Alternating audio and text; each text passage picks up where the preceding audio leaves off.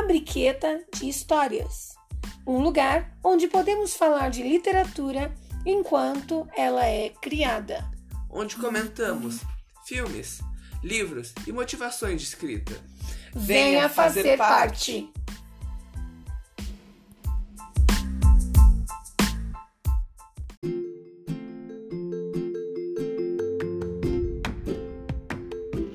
O lavador de pedra, Manuel de Barros.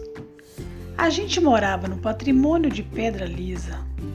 Pedra Lisa era um arruado de 13 casas e o rio por detrás. Pelo arruado passavam comitivas de boiadeiros e muitos andarilhos. Meu avô botou uma venda no arruado. Vendia toucinho, freios, arroz, rapadura e tais os mantimentos que os boiadeiros compravam de passagem. Atrás da venda estava o rio e uma pedra que aflorava no meio do rio.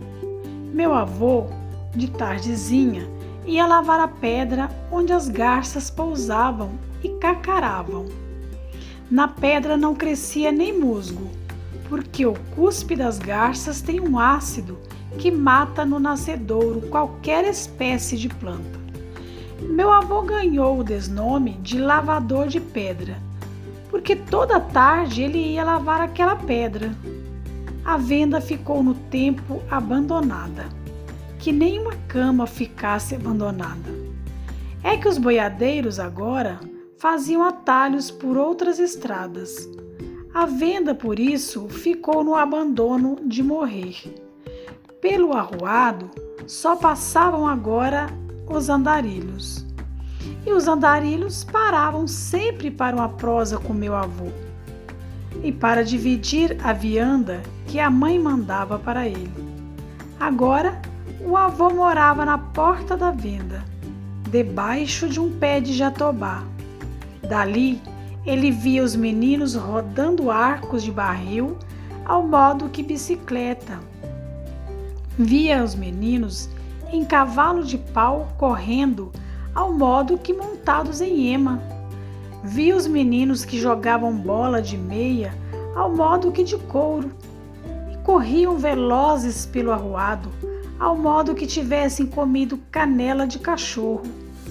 Tudo isso, mais os passarinhos e os andarilhos, eram paisagem do meu avô.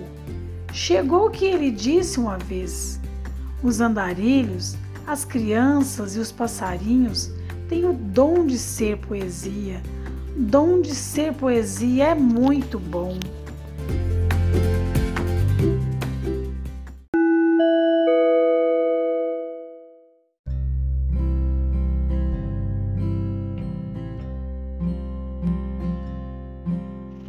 O lavador de pedra, Manuel de Barros. A gente morava no patrimônio de Pedra Lisa. Pedra Lisa era um arruado de 13 casas e o rio por detrás. Pelo arruado passavam comitivas de boiadeiros e muitos andarilhos. Meu avô botou uma venda no arruado. Vendia toucinho, freios, arroz, rapadura e tais. Os mantimentos que os boiadeiros compravam de passagem. Atrás da venda estava o rio e uma pedra que aflorava no meio do rio.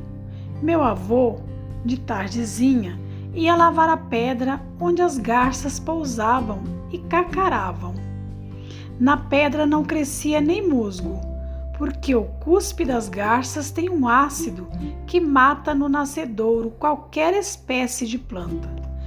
Meu avô ganhou o desnome de lavador de pedra porque toda tarde ele ia lavar aquela pedra. A venda ficou no tempo abandonada, que nem uma cama ficasse abandonada. É que os boiadeiros agora faziam atalhos por outras estradas. A venda, por isso, ficou no abandono de morrer. Pelo arruado, só passavam agora os andarilhos e os andarilhos paravam sempre para uma prosa com meu avô e para dividir a vianda que a mãe mandava para ele. Agora, o avô morava na porta da venda, debaixo de um pé de jatobá. Dali, ele via os meninos rodando arcos de barril ao modo que bicicleta.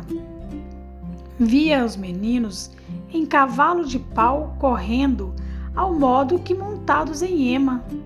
Via os meninos que jogavam bola de meia ao modo que de couro e corriam velozes pelo arruado ao modo que tivessem comido canela de cachorro. Tudo isso, mais os passarinhos e os andarilhos, eram paisagem do meu avô. Chegou o que ele disse uma vez: os andarilhos, as crianças e os passarinhos têm o dom de ser poesia. Dom de ser poesia é muito bom.